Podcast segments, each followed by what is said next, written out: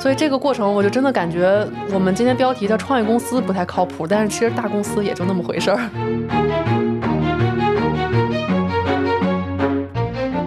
然后没有想到，就是这个就它的背后是一连串的非常大的任务。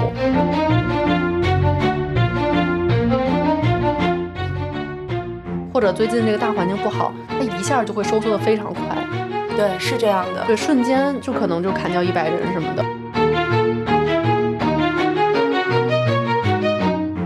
大家好，这里是卧龙凤雏的播客频道，我是开过创业公司的石玉，我是在创业公司摸爬滚打过三年多的 Lily。今天让我们来聊点关于创业公司有多么不靠谱的事儿吧。我已经在笑了。另外，别忘了点击订阅我们的播客频道，收获两个宝藏互联网闺蜜，陪伴你个人成长、瘦身运动、变富变美哦。记得微信搜索“卧龙凤雏”全拼加八幺八，添加小助手，加入石玉和丽丽的微信听众群，我们会不定期在群里抽奖，掉落各种福利小奖品。好。呃，今天这一期节目啊，其实主要呢，我是想听一听 Lily 去讲创业公司的事情。因为我虽然是在大学期间开过创业公司啊，也确实当时呢，就是作为一个小小的公司的小小的老板，虽然赚到了一点小小的钱，但是我们那个公司吧，本质上来讲跟个小卖部没什么区别，就是 就是只不过卖的东西不是产品，而是服务啊，或者说是一些技能，或者是呃卖一些就是我们拍广告的嘛那种。广告小公司，所以我们其实真正并没有进入到一个在市场上进行大规模融资的那样的一个程度，所以我们的融资阶段基本就是止步于一个天使轮儿，然后呃 A 轮的话，其实就已经是我们。呃，自己进入，自己买入了，所以那个时候感觉吧，就没有一个真正的说像那种 fancy 的 title，然后也不太像是一个大家传统领域里面理解到的，就是老板得上个什么福布斯什么 thirty under thirty 那种。你怎么知道我们当时的老板是这个福布斯 thirty under thirty 啊？是吗？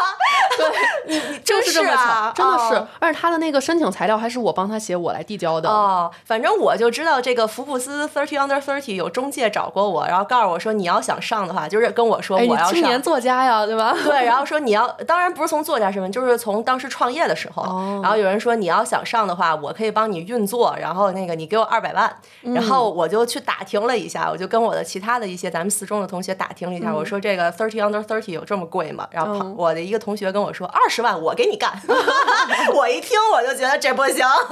对，当时我们老板在那个二十多岁的那个尾巴上，真的还升到了这个。然后因为当时我帮他写了一些。里面的问题嘛，它里面其实有一些开放性的问题的，这种脑洞题。比如说有一道是你最喜欢的这个超级英雄是谁？呃，其实那个时候我还没咋看过那些超级英雄电影，我不认识几个。你随便写的？对，我随便写了一个蜘蛛侠。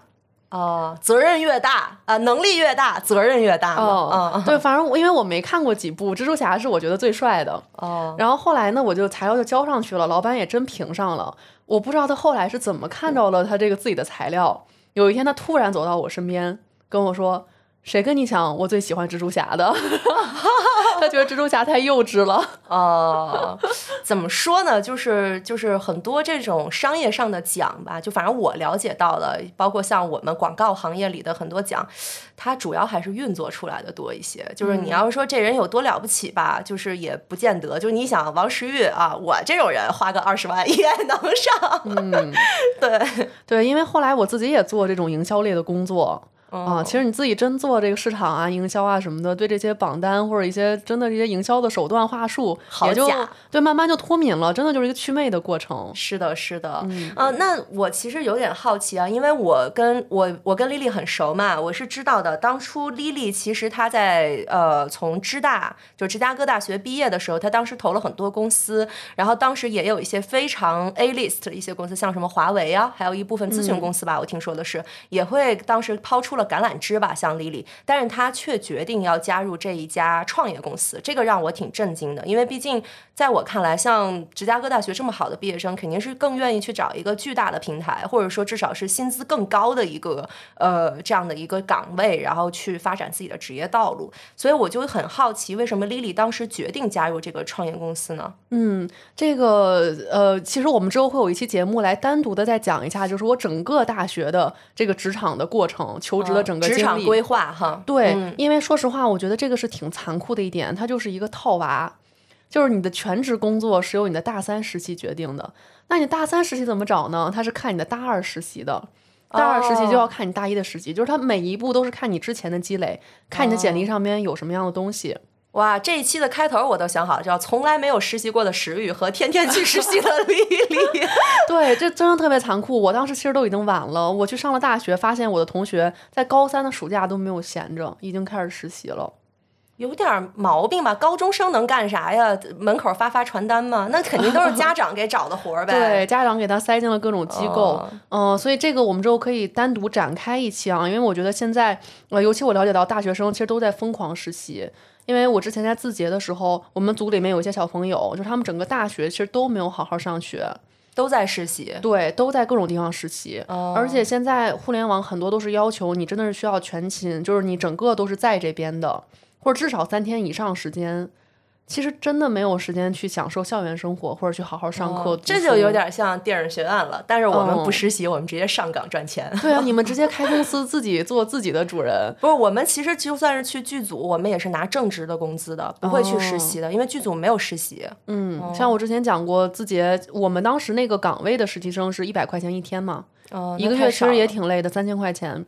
嗯，当然可能不同的那个职能会不一样啊，但我觉得其实说实话，在互联网公司做实习生真的不容易，是真的不如来剧组。我看现在不是好多大学生跑到剧组里面，什么日语专业的去演什么日本日本军官什么的。哦，是吗？那是不是还能见明星啊？对，当然了，而且你还在那儿可以就是真人 CS 嘛，有好多那种抗战剧嘛，特别好笑啊。对，看来这个也是一个挺好的方向哈。对，这个我们之后这一期再单独去聊。好，嗯，总之呢。当时其实，呃，我这个找全职工作这个过程真的特别波折。但是总而言之，言而总之，就是最后我其实签约的是华为。在我大四的时候，我当时人在美国，然后正好华为做校园面试，我就拿到了华为的一个职位。然后那个时候，其实我本来是打算就是呃去华为的那个阿根廷的分部，因为它其实全球是有几个财经中心的。当时我拿的是财经的 offer，然后我想，反正我们那个职位都要外派。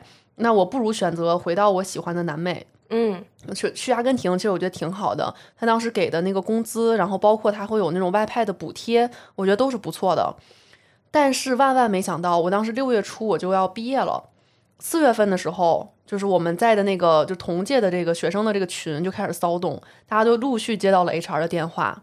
怎么了？是又不要你们了吗？呃，也不是不要，他应该不可以那样吧？就是签了合同了，必须得要吧？嗯，我不知道有没有企业这方能够去作废这个合同的这个可能性啊。但当时其实他还真的不是不要我们，而是把我们的 offer 改了，就说招你们的这个职位，今年我们就没了，就今年就不开了。那挺过分的。当时这个职位应该是招了至少得有几百人，因为光我们的一个微信群就有一百多人。嗯，所以这个岗位就没了。那我们去哪儿呢？他说你们被转成了财务或者是账务管理。这跟你专业也不对口吧？我也没有学过会计什么的呀。但是呢，华为会认为就是我们都会教会你的。我们看重的是你是一个聪明的、机灵的、勤奋刻苦的狼性文化。嗯，年轻人，你最后都可以学会。而且呢，我们的工资什么都没有变化，还 offer 了一个好处，就是说你可以选择不要外派，你可以从深圳或者成都开始。这个对很多人是一个很大的吸引力。但是我当时真的觉得特别恐惧，因为我感觉就像面对一个巨大的一个机器，我在其中是一颗螺丝钉，真的，他给我想哪想往哪儿安，我就要去哪儿。哎呀，我觉得你这个心态应该是现在很多大学生都有的，尤其是这三年，很多孩子找工作比咱们那会儿要难多了。对，咱那会儿说找也就能找上一个万把块钱的工作了，但是现在的孩子们就别说万把块钱，就是连个岗位都找不着。对，可能真的是在互联网都实习了很久，但是发现没有 head count 了，今年一下就锁了。对，所以当时我真的也特别的慌张，都到最后毕业前的最后关头了。那我当时想的就是说。嗯，华为这种风格哈，我觉得还是有点难以接受的。那我就要想办法跑路，看有没有其他的可能性。嗯，我当时给自己的一个想法就是说，我要找一个实习的机会，最好是那种就是我实习一个夏天，如果他满意我，我就能留下来全职工作。如果我能找到呢，那我就跑路，我就不去华为了，因为我华为把他那个入职时间定到了九月的最后一批，到九月中下旬才入职，等于说我毕业之后，我有两三个月的时间。我可以去选择其他的可能性。那如果其他的这个不好，那我真的去华为深圳报道，其实也没什么关系。其实我的起始的那个薪资啊什么都是不错的，去学学看看也行。那当时抱着这样的心态，然后正好我赶上了，嗯，就是我有一个同学，他是我同届的同学，但是他作为一个卷王啊，三年完成浙大学业，他就先毕业去 gap year 了。他当时正好发朋友圈说他在我们浙大就是一个学长的创业公司实习，嗯，这个公司我们就之后叫他 A 公司吧，嗯嗯，他正好在那边实习，然后就跟我讲说，哎，学长的公司文化非常好，嗯，然后现在也过了 A 轮融资，就是反正一切都特别蓬勃。而且他们做的是呃 AI 结合医疗的，呃，所以其实是一个医疗科技类公司。这种公司其实从二零一四年开始在硅谷就很火了，是吧？对，一几年，尤其当时有一波那个 AlphaGo，对对。然后包括其实医疗方向也有一些创新，嗯，其实像海外它有一些，比如像乳腺癌的那种诊断研究，然后糖网等等，有一些病种它是比较适合用 AI 去解决的。嗯。然后呢，海外就先有一些研究。所以当时我觉得非常新奇，就用这样的一个很新鲜的 AI 的科技，然后去解决很传统的医疗的问题。然后当时听我这个朋友讲说，那个时候创始人都是就是住在医院旁边儿。就真的是扎在医院那边，然后去给他们解决问题，然后就去跟这种国内的这种大医院，然后包括政府机构去打交道，所以比较 to B 是吗？你们这个不是很 to C 的那种，哦，完全是 to B 的 A P P，然后大家谁都可以用。对，它不是面向直接的 C 端患者的，它是给影像科的医生呃来使用的，所以说其实会采购我们的基本上就是医院。就是它主要是影像科，然后以及可能有一些这种政府单位，比如它会有一些这种呃，就是医疗资源啊等等这这种项目。所以当时我觉得这个方向是非常有趣的，那我就立刻联系这家公司，也就是后来我就是第一份工作经历的这个公司。我前后做了三年半的时间，就是从一七年的七月份，然后一直到二一年的三月份。哦，那你其实真的在这公司的时间挺长的，至少说比字节还要长。对，因为我在字节才两年两个月，所以这个公司真的是非常长的时间。我当时就是立刻联系这个公司，嗯，对于他们来说，那个时候就是三十人左右的规模，然后有一个我这样背景的年轻人说想要去加入，哪怕先是做一个实习，然后他们也是非常欢迎。所以当时我就是一毕业，当时还有一个毕业旅行，跟家人玩了一圈，然后赶紧就回国。回国当时可能是周四周五吧。我歇了两天，周一直接就入职了。哇，嗯。所以这个过程，我就真的感觉我们今天标题叫创业公司不太靠谱，但是其实大公司也就那么回事儿。对我听完了，我反而觉得这创业公司比华为靠谱。其实就回到我们第一期的世界是个草台班子嘛，没错，本台金句啊。对呀，也是说变就变的。你这岗位突然说没就没了，几百人的那个岗位就就消失了。我我听说过一个事儿，因为我的表弟啊，他是九八年的，然后正好又上了这个硕士嘛，去留学读了硕士，他回来的正好。是今年他应届毕业，其实是去年冬天他就可以开始找工作了。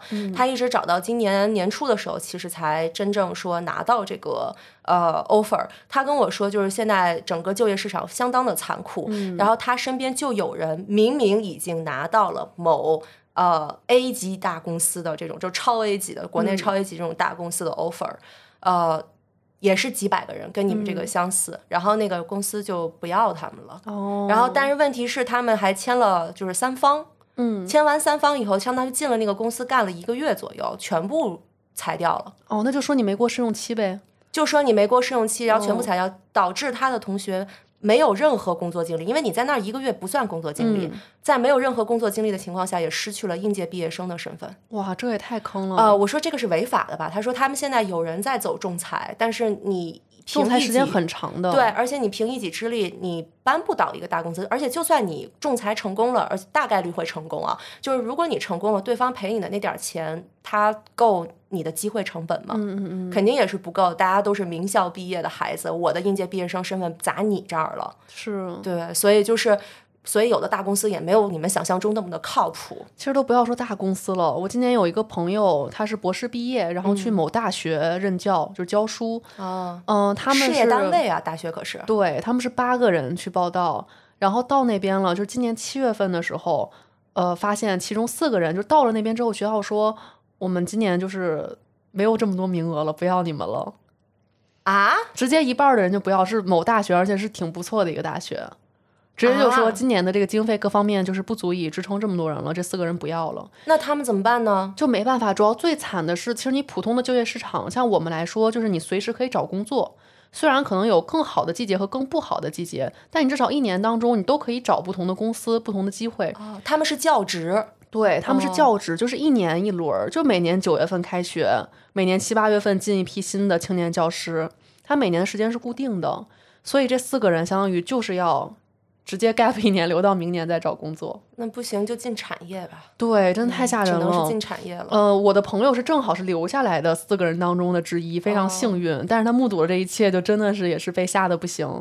唉，现在年轻人真的生存环境挺难的。嗯嗯，对。说回到当时我的故事呢，就是我就去这个公司报道了。然后非常有意思的是，当时真的是一个非常小的创业公司，那个时候是确实是过 A 轮了，但是规模差不多在三十人。然后我们在就是一个小的，比我们公司大点儿，大不了太多，确实，而且是很多是实习生，真的，我们当时开玩笑说是一个实习生撑起来的公司。嗯嗯，包括有些那种特别核心的支柱型的程序员，其实都还可能是研究生在读，然后来这边兼职去做。当时真的是在一个非常小的办公室，我一进去就感觉，我就觉得像那种硅谷的那种，就我们想象当中的那种早期的创业公司。嗯，大家就穿着大裤衩、大拖鞋，因为绝大部分是程序员嘛。就是创业公司，其实它都是从非常小，呃，就是尽量一个人多个职能去开始做的。其实刚开始的时候，我们 CEO 本人是要又谈商务，然后又要自己写代码的，因为他自己是博士毕业，他其实会 coding，他也会 AI。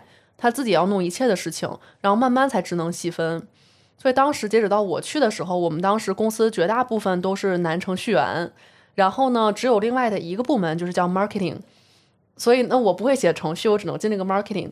marketing 基本上等于程序之外的一切事情，就我们要做市场，我们要招人啊，我们要做行政，然后呢，包括有的时候你也要出去谈商务。嗯，基本上全包了呗。公关部门、人力部门，然后 marketing 的市场部门，然后再加行政部门，都是我们。哎呀，所以当时特别好笑。我记得我进去的第三天，我就开始打面试的电话了。你刚被面试上，然后就开始面试别人，特别离奇。当时就是就开始从各个那个网站、招聘网站上面就开始跑简历，然后打电话过去，因为对方肯定还会问说你们公司是什么情况啊，我还要装模作样很了解一样，然后。摆出那种 HR 很 professional 的态度给他解答，其实都是草台班子。对，其实完全都不知道怎么回事儿，业务都还没理解呢。但是别说那个时候，我还真的招到了一些，就是后来在我们公司干了很多年的人，骗到了一些在你们公司干。有一个男生一直干到今年，你想这真的是干了好多年，就我真的招到了一些比较靠谱的。看来其实你们公司就业环境还行，因为能干这么多的长时间的。对，就是初创公司，它早期最吸引人的一般都是文化。嗯，因为其实你去上班，一共就看几件事情。第一就是给你的钱够不够多嘛。其实创业公司说实话啊，真的是比不上大厂的。尤其是我直接有这个对比，呃，大厂肯定是给钱要多的，甚至是几倍的多。然后呢，第二呢，其实就是看你的这个领导这个怎么样。这个在创业公司呢，其实比较看缘分，可能特别创始人或者那种早期的前几号人，他是能力很强的。但是后面来的领导其实不一定是特别优秀和出众的，因为其实初创公司它招人，就是他会跟大厂直接竞争人才嘛，其实是很难的。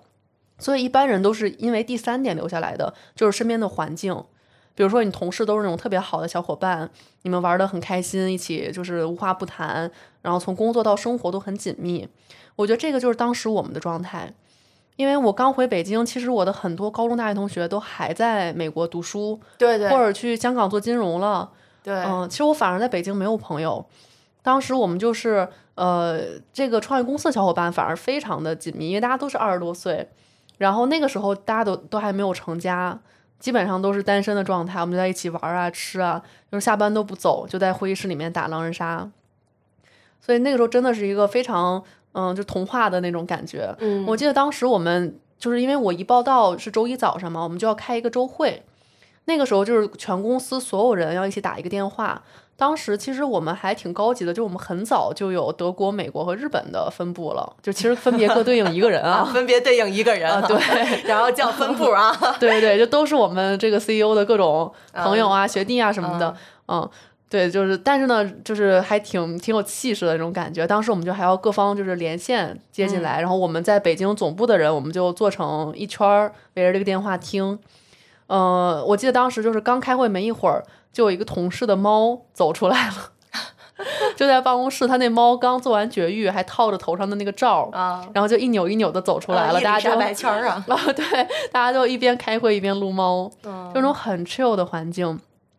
然后当时我进公司，其实第一个工作还不是招人，第一个工作是，嗯，老板觉得我们那个当时还在拿那个微信的电话会议去打电话，因为我们一共就不超过十方，嗯，但是其实通话质量真的不是特别好，所以老板就很生气，就觉得说我们开会很多时间都浪费在喂喂喂，你能听得到吗？嗯，啊，又听不到了，就浪费在这种上面。你去买一个会议系统是吗？对，他就让我去买一个电话会议系统。嗯，我记得当时，因为你像我也刚大学毕业，其实我也没什么社会经验，我就问我的上司们，我说咱们预算是多少？然后老板们说我们也不知道，你去问问吧，你去看看吧。嗯，我当时觉得特别懵，怎么可能老板做一件事情，他不知道他预期要花多少钱？确实这个事儿就确实很难知道吧？对，但是我后来意识到，其实就是很多事情老板都不知道，你就是要给他去探出一条路。嗯，所以这也是我就是进入创业公司学的第一课。就是大家都是没有经验的，都是草台班子。对，都是草台班子。你看，我们 CEO 都没有上过一天班，他是博士毕业直接创业，哦，是这样的一个情况。大家都没有这些经验，那你就要自己去探索。其实你要做的就是说，你首先自己要理性思考嘛，你他至少要在一个合理的范围里面。然后第二，你就做好各种的 research。比如我后来就调研了好多家，然后把他们能提供什么样的服务，然后买什么样的产品啊，价格什么都列出来，给他去一起决策。哎，这就是 Lily 特别认真的一点，就是如果说啊，就是我跟 Lily 的性格就会差距比较大，就是如果我老板让我去买电话会议，买个最贵的，啊，那倒也不是，我就京东上随便打开，然后呢销量最高的直接下单，开完发票找他报销，我才不管他好不好使呢。对，当时我真的是认真的调研了一圈儿。然后最后决定了一个，后来那个还用了挺久的这种八爪鱼的那种电话会议系统。哎呀，太认真了。嗯，所以当时就觉得一切真的是，说实话好混乱啊。而且那个时候的工作分配也是挺迷的，就特别随机。比如说当时我就记得有一天，嗯，就 CEO 就走过来了，说，嗯，要对接一个医院的主任，说谁想去跟他聊一下，对接一下。那我刚去嘛，我就想说我我总得积极一点，对我表现一下。然后我说啊，我去对接吧。然后没有想到，就是这个就它的背后是一连串的非常大的任务。这个事情是这样的，就是呢，医疗行业其实它是一个比较传统的行业，嗯，它特别的这个弊端就是呃 to B 的这样的一个生意，就是它参与的人员都是这种医院，然后医生、主任、专业的人士。那它的这种营销就不像我们 C 端那种快消品，你是主要是打广告、线上啊等等。它的营销是主要靠线下的展会，是的，是的。就医疗是那种开会特别频繁的行业，就是各种什么省级、市级，就是没完没了的开会，每个科室都一样。所以很厉害的医药销售代表能干一辈子嘛？我的一个好朋友的妈妈就是医药销售代表，她就卖一款药卖了一辈子。是的，你就把一小块资源吃牢就完全可以了。嗯，当时我们做 marketing，其实最核心的也是去掌握住这些线下跟医生就是在展会上面见面交流的机会。比如说，我们会做展台啊，然后会做就是这个现场的一些这种赞助推广等等。呃，那一年其实我们是要第一次参加，就是全国放射科放射界的一个最顶级的学会，叫 CCR，就是中国范围内放射科这个领域，这个是最顶级的会议了。嗯，然后这个会议呢，它会每一届办，这个换不同的城市办，但是呢，这个全国的这种大的医生主任，然后甚至一些院长什么，他们都会去到这个会议现场。然后呢，去听这种新的学术报告，其实挺学术的哈。对，其实它本质是交流。比如说，它很多场就是医生可能讲一些这种难的病例，嗯，就是说这个影像怎么诊断，然后交流一些新的研究成果，是主要是以这个为主的。但它现场也会有那种展展会区、展台区，就各家包括像这种医疗设备，然后这种消耗品或者像我们这种新科技，都会在那边摆展台。嗯，所以其实我们是要做这样的一个事情。然后呢？我们那次要去见的这个主任，他其实是就是其中的一个部分的分支的负责人，因为要把这么大的一个活动办成，其实他要很多医生通力协作。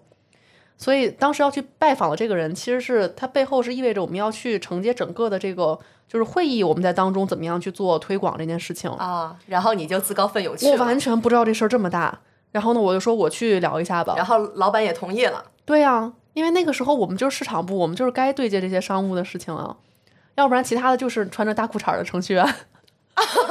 感情市场部就你一人是吗？呃，不多，那个时候我们四个人吧。哦。然后呢，其实我和另外一个姑娘是实习生，然后我们 CMO，然后还有另外一个全职的姐姐，就我们四个人。我觉得特别厉害的一点就是，我的老板们都特别的敢放手。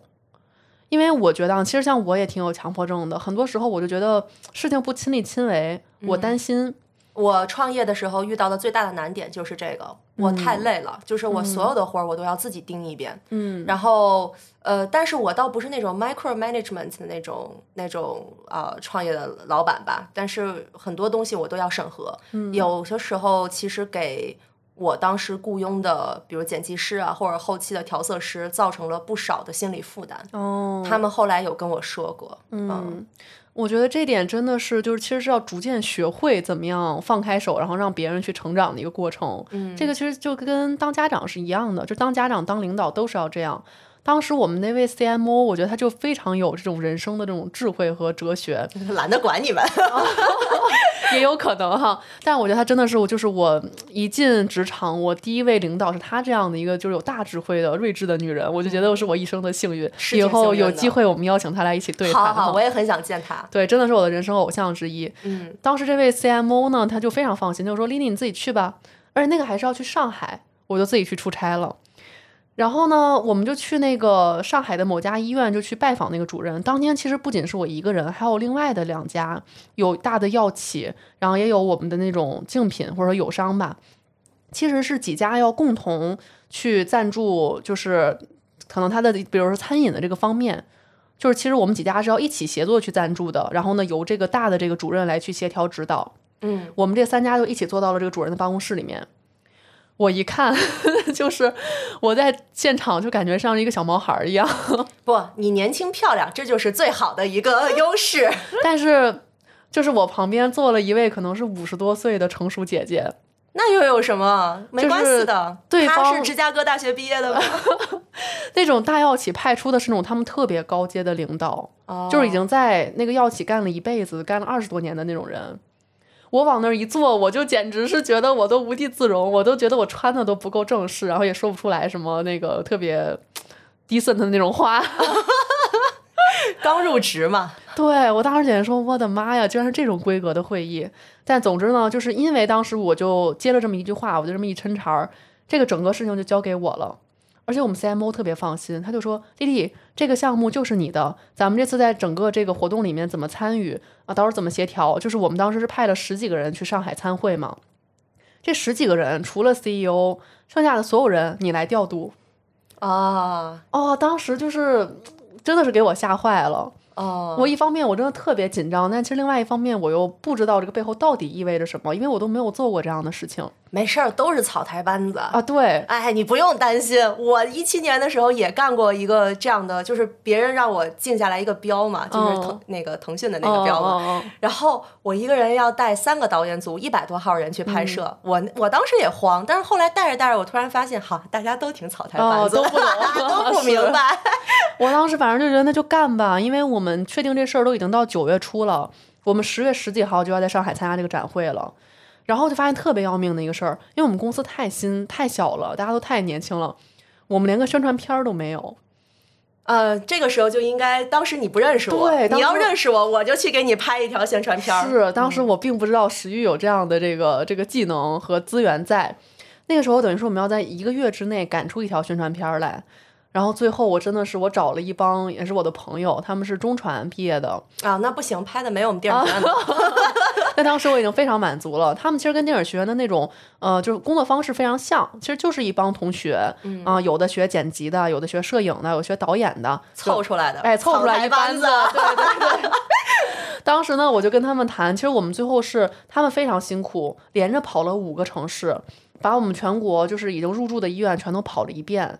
然后特别快的拍，然后剪辑，然后其实里面还做了点小特效，然后花了十七万块钱。你还是找他们吧，十七万我们拍不下来。对，真的是非常非常辛苦，而且最后真的是整个十一就是真的是通宵在那边熬，就是最后剪出来的。哇！所以就这个事儿其实给了我非常大的信心，我就觉得其实这个事儿你交给 CMO 做、CEO 做，他们也不知道，他们也没在国内做过这种事情。那其实我还给他反而做下来了，嗯，我就觉得特别有成就感。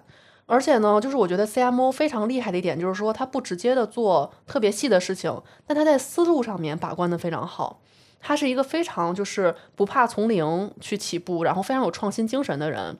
比如说关于这个会我们怎么样去参与，他就给了一个非常新的玩法，我们任何人都没有想到过。因为就是特别传统的方式，其实就是你现场租一个展台嘛，然后在那边布展当展商。但是呢，我们就发现，因为这个会的规格太高了。他那个一个展位特别贵，我们付不起，那咋办呢？对呀，那这个当中怎么参与呢？我们 CMO 就给了一个玩法，说我们直接去赞助他们的晚宴和晚会吧，因为是这样的，他们然后流动性的推销是吧？啊，不比这更高级，太绝了，真的是。嗯，其实每个科室的医生他都是有一个核心的协会的，那影像科也不例外，他这个也是有这种换届选举的。我记得当时好像是每三年还是什么，他会一换就选这个主席。然后那一年正好他们要换届选举的时候，所以为了就是庆祝这个事儿，它是规模很大的一届，它晚上会有一个那种闭幕的晚会，就特别魔幻，各医院的影像科的医生上去表演节目，就是跳那种群舞或者合唱，还以为表演一个拍 X 光的 现场读片是吧？你看我这肋骨长得好不好看？太好笑了，但是当时也非常魔，我可以给你之后看一些照片，就是大家都穿的那种花红柳绿的。然后医生嘛，很正常。其实这个行业还是很朴素的，即使他们搞活动，大家也是 对，就是上去，比如说什么一个科室合唱或者一起跳一支舞什么的那种，就办了一个晚会。它是属于那个，就是他们核心的那个环节都结束了，最后一天的晚上，就是他。最后一天就是闭幕了嘛，那个闭幕的一个大会，他前一天的晚上办了这样的一个谢幕的晚会，我们就去赞助了这个晚会，等于说我们是这个晚会的冠名赞助商。然后在这个之前，我们还办了一场晚宴，就是把一些那种最顶级的大医院的那种主任请到现场，我们去一起吃了个饭，聚了一聚。所以这些项目呢，整体来讲就没有那么贵。主要更觉得是这个 CMO 提了一个想法，就是说，因为他们在那个晚会的时候，不是各医院表演节目吗？他们还要 PK 的。他们要现场选一二三等奖，要投票的，那等于说这个就涉及到一个我们需要线上投票的一个环节。然后 CMO 就说，我们设计一个机制，他们这个投票必须要扫码进入到我们的我们公司的品牌的公众号，关注了之后他才能投票。咦，真脏！太 会了，真的太会了。呃，看到了吗？这就是真正的商战。对，这才是正经的商战，高阶的商战。主要最逗的是，他那个会场其实也就坐了，比如说三四百人。但是呢，因为医生都有私心，都希望自己的医院的这个战队夺冠，所以他一定他会往外面去转发这个投票链接。那现场肯定我们是说大家不要转发，而且我们会把控这个时间，让你不要有这个时间去转发。所以这个就非常 tricky 的一点就来了，等于说主办方希望大家不要去转发去掺这个水，但是我们希望大家多多转发，能更多人看到我们的公众号。所以现场我就是那个跟那个设备就是这个技术大哥，就在那边特别紧张的去把控现场的人，我就一直拼命压那个大哥，最后拖了好几秒，让大家拼命往外转，然后最后涌进来一千多人去投票。哇，看到了吗？商战。对，因为一下之前我们那个号可能也就是几百关注，一下涌进来的所有，因为医生的朋友也是医生。对。所以全国的高质量的影像科医生一下都被我们的公众号笼住了。哦，你们就可以发点东西搞推销。对，一下那个之后，我们的公众号就起来了。要么说你们 CMO 能福布斯三十以下年轻人，那是 CEO 哦，CEO 是吧？啊，但我觉得我们 CMO 远远更厉害啊！快把他请过来吧。对，所以当时我就去搞了这样的一套东西，然后当时我真的整个人就是忙前忙后跑断腿，因为又有现场这个我们要弄那个晚宴，然后又要弄这个晚会。我们还要调这一系列这种技术的这种东西，确保他当时他能够顺利的去点击投票以及关注。那两天真的是彻底忙坏了。忙完那个晚会回来，其实我们的主要的工作就结束了嘛。我们在一起开复盘会。那天我记得我们是一直开会到两点。创业公司真的是非常辛苦啊，就是大家都是非常的拼搏的。两点之后我们就太饿了，一天都没有时间吃饭，我们就去门口吃了一个砂锅粥，吃到了三点半。这个时候回酒店准备休息。然后因为第二天呢，其实他就上午开一个最后的那个谢幕的大会，整个会议就结束了。嗯，然后在谢幕的会上呢，我们只有一件事儿要做，就是我们去赞助了他的那个奖杯。就是他现场会有一些也是那种就是这次大会的一些评奖，比如说优秀的论文啊或者什么的，我们去赞助了那个奖杯啊，奖杯上也有你们的二维码没有？那奖杯呢是我来负责采购的啊，一百多块钱打印店买的，我都不记得多少钱买的，反正淘宝特别便宜买的，而且特别好笑的是，因为当时我图便宜嘛，我就觉得奖杯它能有什么问题呢？结果我买回来一个，就是上面是那种沾的各种金粉，就是你一拿那个奖杯沾的满手金粉的那种哦。所以以后一定要买那种水晶的，就是它是光溜的那种表面的。我们那个真的是一看就巨劣质，你一拿满手金粉，但是反正就买回来了，就是就就就准备就这么用了。所以第二天呢，我们一共就是要把，就是一共就一件事儿，要把这个呃奖杯去给他现场，就是送到现场。那其实第二就是最后这一天呢，就是我们现场的其他工作人员就已经都不用去了，就我一个人去把那个奖杯送过去，送到这边的主办方手里就可以了。嗯，当时呢，等于说三点半我回酒店我就要睡觉了，然后六点钟我要起来，就是我要早点去那边会场。结果因为当时我是拿着一摞，就是可能六到八个这种奖杯的盒子，我又在这个酒店里面，我想把它搬到一个更合适拿的地方。我这么一搬，好家伙，一个盒直接就滑下去了，摔在了地上，就坏了。我拿起来看了一下，那个奖杯就是断了，那咋办呢？我当时整个人就懵了。可以去附近打印店买的。这个时候就还有几个小时，因为第二天我六点就要送到那边。哦。然后呢，半夜你想在上海，就是我又挺难的。半夜的话，我当时也没有能找到的朋友，比如说去借五零二或者什么的，就是我简直都没办法。我想说第二天早上我想要去买各种胶水，就没有时间了，简直。我当时急的呀，简直就是一身汗。那也没办法，后来到第二天，我就六点赶紧就跟我们那儿还有供应商嘛，我们就到处就想办法，就问说有没有早上开那种能卖胶水的地方。最后还真的找到了一家，赶紧买到胶水给它给粘上了。太凑合了，这奖杯真的是没办法，简直了。然后最后我真的就是拖着那个奖杯去送到了那个现场的礼仪小姐手上，然后我就告诉她说，这个奖杯你一定要拖着底儿拿上去。哦，我特别怕在台上，到时候领导一把奖杯接过来，反正拿下去就不管了哈。他家那个底儿掉了，我特别特别怕。然后后来顺利的就结束了，然后只是现场领导们吐槽了一下，说这个怎么奖杯掉金粉啊？但总之这个事情就这样过去了，真的特别的惊悚。然后由这一件事情，因为我就带领大家做了这个国内最大的展会，然后呢，后来 CMO 又非常放心的说，你直接带大家去就是国际的顶会。哦，因为国际的最大的顶会之一就是在美国芝加哥每年会办，然后这不是你老巢吗？对，又是我老家，对吧？然后呢，就 CM，其实 CMO 也是浙大毕业的，也是学姐是吧？对，嗯，但是他就说啊，没事儿，你去我就不用去了，你就带队去吧，特别能放得开手。这主要是招到正确的人了，有的时候你招不到正确的人，你也不敢这么放手。我当时确实也挺拼的，就准备过程当中。因为毕竟我们是跟美国那边协调嘛，而且其实他那个就是我们还要在美国那边办一场当地的发布会，等于说我还要租那个会场旁边的酒店的这个房间，我就要跟他那个酒店的那个经理去协调这个预定，所以特别难。而且我发现美国人，因为大家知道办事效率就不太行哈，我就发现我睡前的时候，就是北京这边晚上，他那边的上午我打电话，他老说那个经理不在，没人，然后呢我他就说他下午会在。然后这个特别搞笑，就是我们其实美国那边有一个负责人，他就在当地，但这个人非常的懒，嗯，所以我当时想说，我怎么样，我也没办法，他因为他比我级别高呀，我不可能直接催他干活，最后就给我逼到我半夜四点钟上闹钟，我自己爬起来给美国那边打电话，然后订好这个酒店之后，然后在工作群里面说我订好了，然后美国那个负责人说，哎呦，你怎么半夜这个点儿没睡呀？我说我专门起来弄的呀。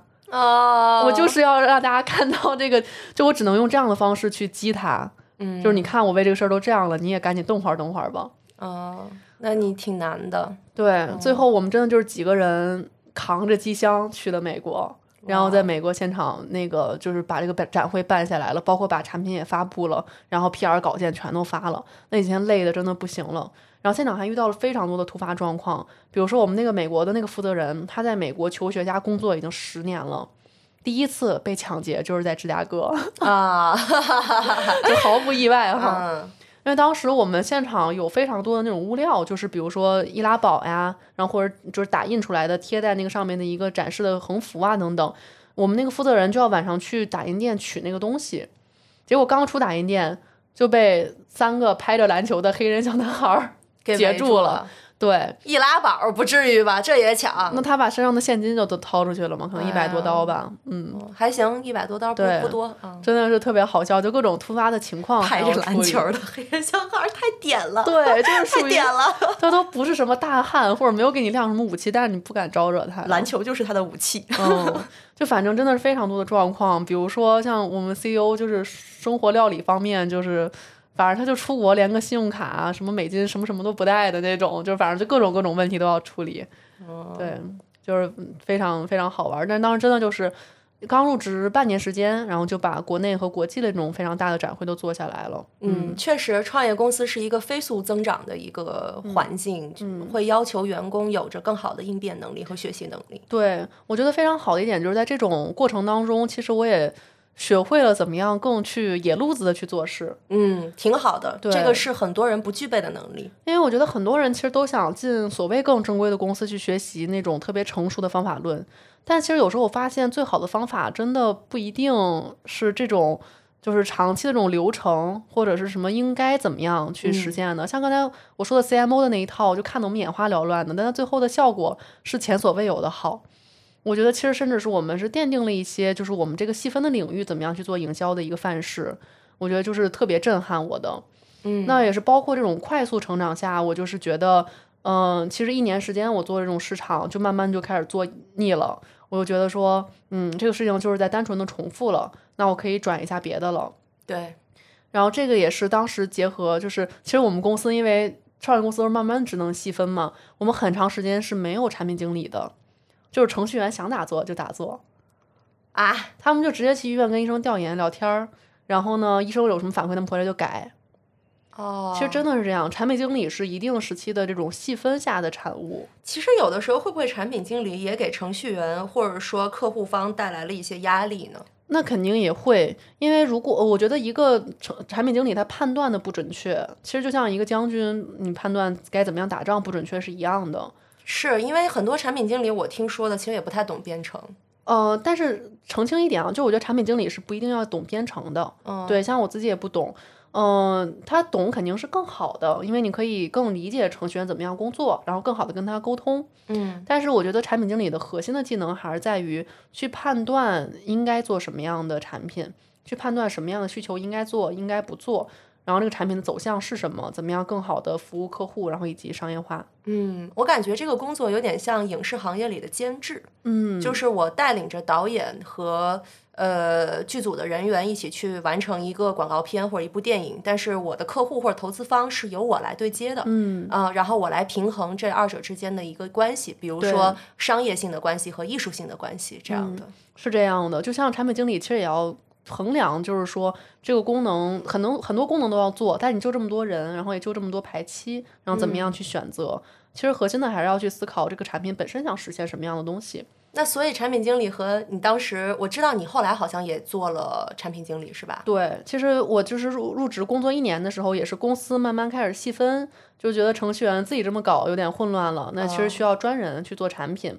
然后加上我自己也做市场做腻了嘛，那你跟程序员的关系好吗？是相爱相杀吗？啊，非常好，真的，这个真的，其实一般程序员和产品经理之间关系不会太融洽。对，因为产品经理肯定是压着说你赶紧给我做，然后程序员就说啊这个这个在排期得长一点，其实是一个互相对抗的关系。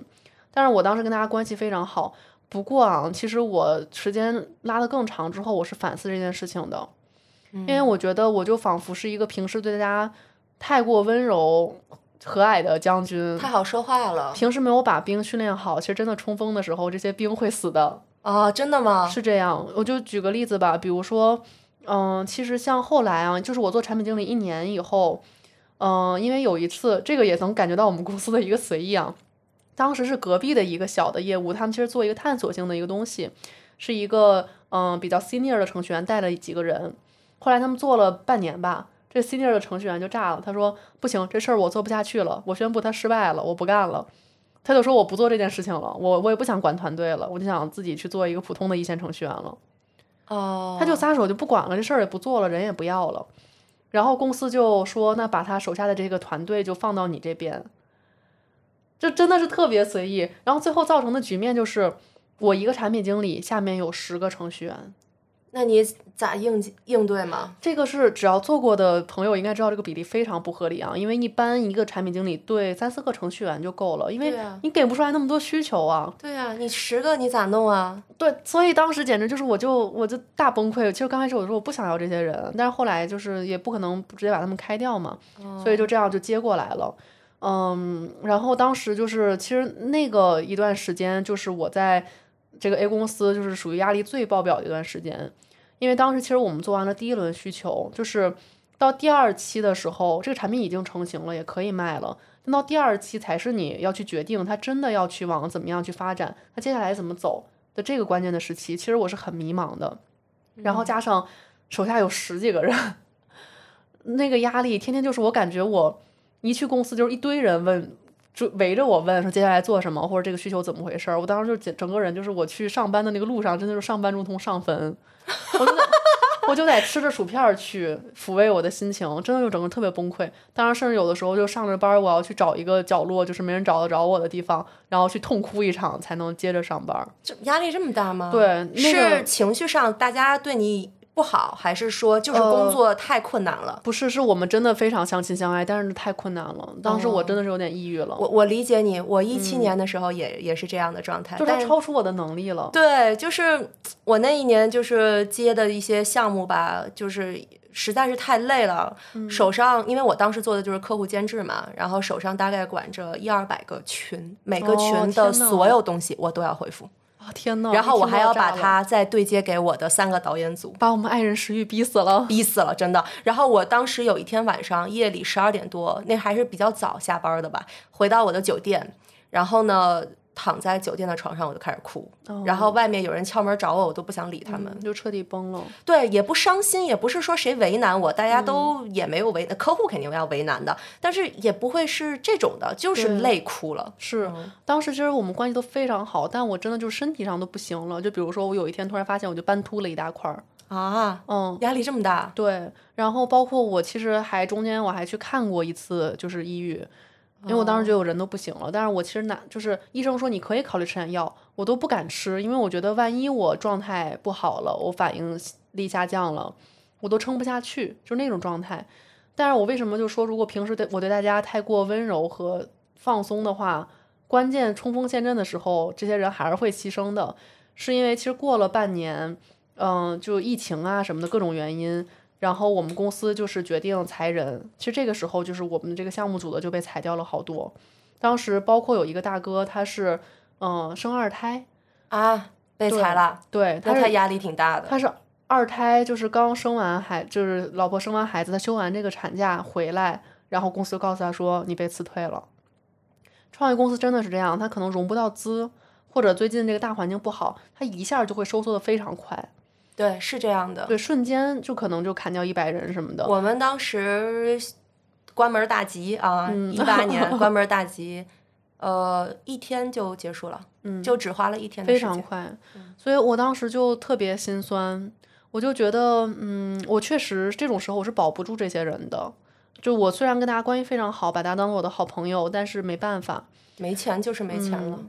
而且，哎，这个怎么说呢？反正一方面来讲，当时那个我们组的那个人数确实不合理，他也应该裁。另外一方面，我就还是觉得是不是我对大家当时更严厉一些，我把产品做得更好一些，没准能有一些生路。你不要有这样的自责心理啊，因为其实我当时二一八年的时候关门的时候，我也会有这种想法。我觉得是不是、呃我还不够努力，我拉到的客户还不够多，我拉到的资金还不足以我们在呃资金锻炼的，因为那个一八年那一年不是影视税改嘛，我们霍尔果斯合作公司开不出发票。嗯啊、我是想，如果要是不是那一年，就是如果说我就那差那三百万的发票，要是我能有别的渠道再找过来这笔钱，是不是就可以不用关门？然后，但是后来想想到最后，我其实觉得吧。呃，商业的发展规律有的时候它也并不是说真的站在风口上谁都能起飞。我们其实起飞过一段时间，但是也不过如此。嗯嗯，也有的时候是要看命的。对，我觉得真的一切都是冥冥之中自有安排吧。对，然后包括其实像我们组当时也裁掉了一个小姑娘，嗯，是一个女生程序员。然后他后来跟我们组的另外一个男生程序员结婚了哦，嗯，我觉得那其实也不错。来创业公司，你工作了几个月，虽然没留没有留下来，但是你收获了爱情，对你收获了一段正缘，那也可以。两个人都非常的踏实、靠谱、善良的那种。嗯嗯，也是。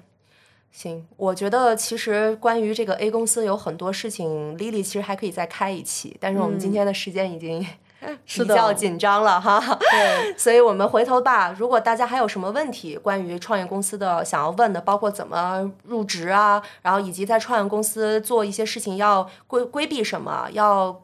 怎么看待就是自己与创业公司这种扁平化管理自己和上级之间的关系？大家都可以在评论区去问一下 Lily，然后我们可能还会后面再做一期，嗯，甚至是两期，然后邀请 Lily 之前的 CMO 一起，然后我们来再呃给大家具体的细细致的再讲一讲，嗯。